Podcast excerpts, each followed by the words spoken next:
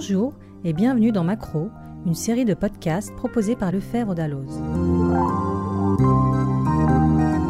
Macro, c'est un traitement de l'actualité qui s'offre l'espace du recul et le temps de l'approfondissement. Alors on s'installe confortablement et on se laisse porter par sa curiosité dans un monde où tout va décidément trop vite. Aujourd'hui, c'est la question des lois de bioéthique et de leur évolution qui va nous occuper pendant les minutes qui nous sont imparties. Je suis Karima Haroun, rédactrice spécialisée du dictionnaire permanent Santé, Bioéthique, Biotechnologie.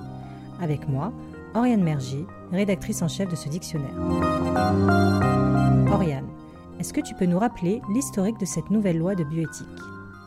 La nouvelle loi de bioéthique est parue au cœur de cet été, le 3 août, mais beaucoup de temps s'est écoulé avant qu'on aboutisse son adoption. Elle aurait dû normalement être révisée en 2018.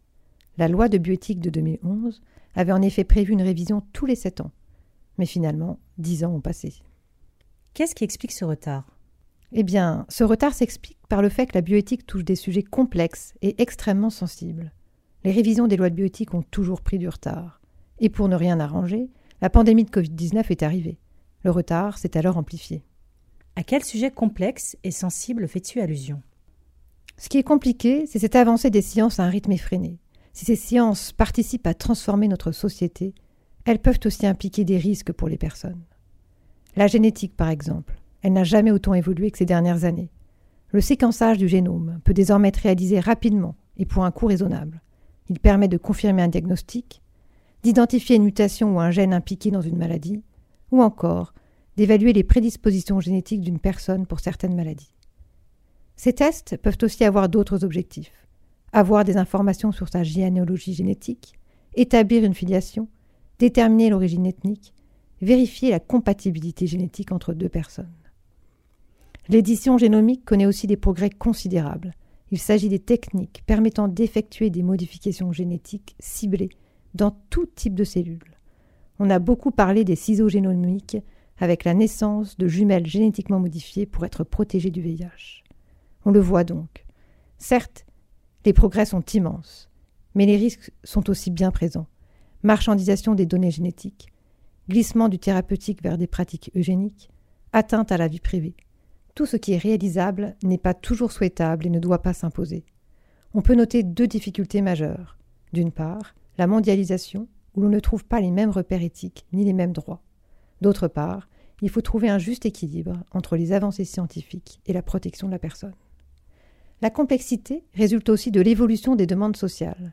Au nom du principe d'égalité et du respect dû à la vie privée, la société réclame l'assouplissement d'un certain nombre de règles. L'exemple le plus marquant concerne la demande sociale d'ouverture aux couples de femmes et aux femmes seules de l'assistance médicale à la procréation. Jusqu'à présent, le recours à ces techniques poursuivait une finalité thérapeutique, remédier à une infertilité pathologique ou inexpliquée, ou bien encore remédier à un risque de transmission d'une maladie d'une particulière gravité. Désormais, on change de logique en supprimant la condition d'existence d'une pathologie au profit d'un projet parental, quelle que soit sa nature. Quel est le domaine de la bioéthique? Le domaine de la bioéthique ne cesse de s'étendre. Au départ, il est cantonné à l'étude des problèmes éthiques et des questions de société soulevés par les progrès de la connaissance dans les domaines de la biologie, de la médecine et de la santé. Les questions de bioéthique tournent alors autour de la protection de la personne et du corps humain, de ses éléments et de ses produits. Les thèmes majeurs sont l'assistance médicale à la procréation, le diagnostic prénatal et préimplantatoire, la recherche sur l'embryon, le don et les grèves d'organes, ou encore la fin de vie. Mais la bioéthique investit désormais d'autres champs comme l'intelligence artificielle, le numérique en santé, les nanobiotechnologies ou encore l'environnement. Elle touche donc à des sujets divers qui nous concernent tous. Quel est précisément l'objectif de ces lois de bioéthique? La bioéthique veille à protéger la personne humaine, elle invite à réfléchir au progrès, mais aussi à ses dérives, à travers des questions essentielles sur le monde que nous voulons. Que devons-nous faire? Que pouvons-nous faire? Que n'avons-nous pas le droit de faire? Quelle est la ligne rouge à ne pas franchir? C'est l'objectif des lois de bioéthique, encadrer les progrès de la connaissance pour en éviter les dérives. Y a-t-il une relation entre la bioéthique et la morale? C'est une question philosophique. La règle éthique est souvent comparée à la morale, mais pour moi elle est différente de cette dernière, car la morale est plus individuelle et l'éthique est sociale. Quand est-ce que la bioéthique apparaît en France? La France est pionnière en la matière. Elle est le premier pays à avoir institué de façon permanente un comité consultatif national d'éthique pour les sciences de la vie et de la santé, le CCNE, en 1983. Il est chargé de donner des avis sur les problèmes éthiques et les questions de société soulevés par les progrès de la connaissance dans les domaines de la biologie, de la médecine et de la santé.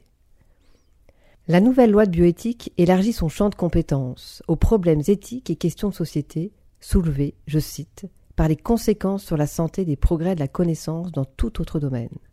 Autant dire que le champ est vaste. Le CCNE peut donc désormais donner son avis sur de nouvelles disciplines, comme l'intelligence artificielle. En ce qui concerne le cadre législatif, c'est en 1994 que la France adopte trois lois dans le domaine de la bioéthique. La première loi, en date du 1er juillet 1994, est relative au traitement des données nominatives ayant pour fin la recherche dans le domaine de la santé. La deuxième, du 29 juillet 1994, est relative au respect du corps humain. La troisième, du 29 juillet 1994 également, concerne le don et l'utilisation des éléments et produits du corps humain, l'assistance médicale à la procréation et le diagnostic prénatal. Ces lois de 1994 consacrent les grands principes de bioéthique, de primauté de la personne humaine, de respect de l'être humain dès le commencement de la vie, de l'inviolabilité, de la non-patrimonialité du corps humain, ainsi que de l'intégrité de l'espèce humaine. Principe qu'elle inscrit dans le Code civil. Près de 30 ans après l'adoption des premières lois, quelles sont les innovations apportées par les différentes révisions? Ces lois sont révisées une première fois en 2004. Les principales innovations de la loi concernent la prohibition de toute forme de clonage humain, reproductif et thérapeutique, l'autorisation à titre dérogatoire pendant 5 ans de recherche sur l'embryon, l'élargissement des dons d'organes en vue de greffe et la création d'une agence de la biomédecine. Les lois de bioéthique sont de nouveau révisées en 2011, avec comme nouveauté le don croisé d'organes, qui consiste à permettre à deux personnes, candidates au don mais incompatibles avec leurs proches malades, d'échanger leurs receveurs respectifs. Autre nouveauté en 2011, la technique de congélation ultra rapide des ovocytes, la collecte de sang de cordon, une nouvelle révision de la loi, dans un délai de 7 ans au lieu de 5. La loi de bioéthique de 2011 autorise aussi la ratification de la Convention sur les droits de l'homme et la biomédecine, mieux connue sous le nom de Convention d'Oviedo. Tu nous as rappelé que la loi de bioéthique de 2011 avait prévu une révision tous les sept ans. Faut-il nécessairement attendre ce délai pour modifier une loi de bioéthique? Pas forcément. Il n'est pas toujours nécessaire d'attendre la révision programmée de la loi de bioéthique pour que le législateur intervienne. Les lois de bioéthique se caractérisent par leur possibilité d'évoluer. Elles ne sont pas figées. Elles sont régulièrement modifiées. En témoigne la loi du 6 août 2013 qui modifie la loi de bioéthique de 2011 en autorisant sous certaines conditions la recherche sur l'embryon et les cellules souches embryonnaires. C'est une loi importante qui opère un renversement de principe. D'un principe d'interdiction sauf exception, on est passé à un régime d'autorisation sous condition de la recherche sur l'embryon. On peut aussi citer la loi Santé du 26 janvier 2016 qui renforce la présomption de consentement au don d'organes. Quelle est la place du citoyen dans ce processus de révision des lois de bioéthique? Comme les lois de bioéthique doivent pouvoir s'adapter aux évolutions de la science, mais aussi de la société, la population doit être impliquée dans la réflexion bioéthique. La construction d'une loi de bioéthique est un exercice de démocratie sanitaire. La loi de bioéthique de 2011 a ainsi prévu que tout projet de réforme en bioéthique doit être précédé d'un débat public sous forme d'états généraux. Des débats ont ainsi été organisés dès le début de l'année 2018 pour que les Français puissent s'exprimer sur la question Quel monde voulons-nous pour demain? Neuf thématiques ont été retenues pour ces États généraux organisés par le Comité consultatif national d'éthique. La recherche sur l'embryon et sur les cellules souches embryonnaires, les examens génétiques et la médecine génomique, le don et la transplantation d'organes, les neurosciences, l'utilisation des données de santé, l'intelligence artificielle et la robotisation, la relation santé-environnement, la procréation et la fin de vie. La consultation a revêtu diverses formes pour recueillir le plus d'avis possible. Site web sur lequel chacun a pu s'exprimer, débats en région, auditions d'experts et comités citoyens. Ils se sont achevés en juin 2018. Un rapport du CCNE en fait la synthèse. Ces débats citoyens ont-ils rencontré le succès escompté? En tout, 271 débats ont été organisés en France, rassemblant près de 21 000 personnes. Le site des États généraux de la bioéthique a enregistré 183 500 visiteurs uniques qui ont exprimé 830 000 votes et déposé 65 000 contributions. Même si les neuf thématiques n'ont pas suscité le même engouement, l'objectif est atteint. La consultation a été réussie. Malgré ce succès, le CCNE considère qu'elle ne donne pas une juste représentation de l'opinion.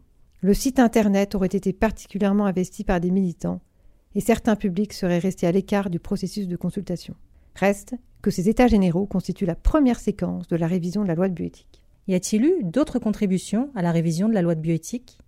Quelques mois après la fin des États généraux, le CCNE a également rendu sa propre contribution à la future révision de la loi de bioéthique. D'autres réflexions ont complété le processus, notamment celle de l'Agence de la biomédecine, celle du Conseil d'État et celle de l'Office parlementaire d'évaluation des choix scientifiques et technologiques. Toutes ces instances ont elles-mêmes livré leur rapport sur l'évaluation de l'application de la loi.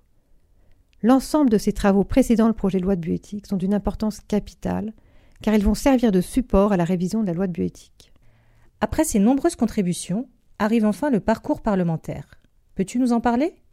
Le parcours parlementaire a duré deux ans. Le gouvernement présente son projet de loi en Conseil des ministres le 24 juillet 2019. Deux mois après, les discussions s'ouvrent à l'Assemblée nationale avec la création d'une commission spéciale. Le projet de loi est adopté en première lecture par l'Assemblée nationale mi-octobre 2019 et transmis au Sénat. Le Sénat l'adopte début février 2020 en y apportant des modifications. Quelques semaines plus tard, la pandémie de Covid-19 impose la suspension de l'examen du texte. Les travaux reprennent l'été 2020 par une deuxième lecture de l'Assemblée nationale qui adopte le projet de loi fin juillet. Début février 2021, le texte fait son retour au Sénat, qu'il adopte en deuxième lecture avec un coup de théâtre. Il l'ampute de sa mesure phare sur l'ouverture de l'assistance médicale à la procréation, pourtant adoptée un an plus tôt. Sans surprise, sénateurs et députés échouent à parvenir à un accord en commission mixte paritaire. Retour donc à la case départ. Les députés reprennent les débats début juin et le texte est adopté le 10 juin. Le 24 juin, le texte fait un passage éclair au Sénat qui le rejette en bloc en opposant la question préalable, une motion de procédure qui entraîne un rejet de l'ensemble du texte. Face à des différends inconciliables, c'est alors l'Assemblée qui a le dernier mot en adoptant définitivement le projet de loi le 29 juin 2021 à 326 voix contre 115. Restait un dernier épisode dans ce parcours, la saisine du Conseil constitutionnel, ce dernier est saisi par 80 députés de l'opposition. Il s'oppose à la mesure qui autorise les recherches sur l'embryon humain et les cellules souches embryonnaires en vue d'améliorer la connaissance de la biologie humaine. Pour eux, c'est ouvrir la porte à l'eugénisme. Il s'oppose aussi à la mesure qui rend désormais possible la création d'embryons transgéniques. Les sages tranchent dans une décision du 29 juillet. Ils valident les dispositions critiquées et déclarent la loi conforme à la Constitution, la nouvelle loi de bioéthique est alors promulguée le 2 août et publiée au journal officiel le 3 août. C'est donc en plein cœur de l'été que s'achève le parcours parlementaire de cette nouvelle loi de bioéthique. Un parcours semé d'embûches. Que contient la nouvelle loi de bioéthique? La nouvelle loi de bioéthique ouvre la voie de profondes transformations sociétales. Elle ouvre l'assistance médicale à la procréation à toutes les femmes, crée un nouveau mode de filiation pour les enfants de couples de femmes, met fin à l'anonymat des donneurs de gamètes permet aux femmes et aux hommes d'autoconserver leurs gamètes sans raison médicale, des mesures qui ont fait beaucoup de bruit. Mais la loi comporte aussi diverses dispositions dans des domaines moins médiatisés, mais tout aussi importants. Elle favorise la recherche sur les embryons et les cellules souches, elle facilite le don croisé d'organes, elle s'empare de la question des tests génétiques, des neurosciences et de l'intelligence artificielle. Enfin, la loi nouvelle encadre la situation peu connue des enfants intersexes. Merci Oriane. Ces thématiques feront l'objet de nouveaux épisodes de podcast avec l'intervention d'experts. Le prochain portera sur l'intelligence artificielle et les données de santé avec Margot Bernelin, chargée de recherche au CNRS et membre du laboratoire Droit et Changement Social de l'Université de Nantes. Merci de nous avoir écoutés et n'hésitez pas, pour aller plus loin, à faire un tour sur le site des éditions législatives pour vous procurer notre numéro spécial qui paraîtra le 14 octobre. À très bientôt.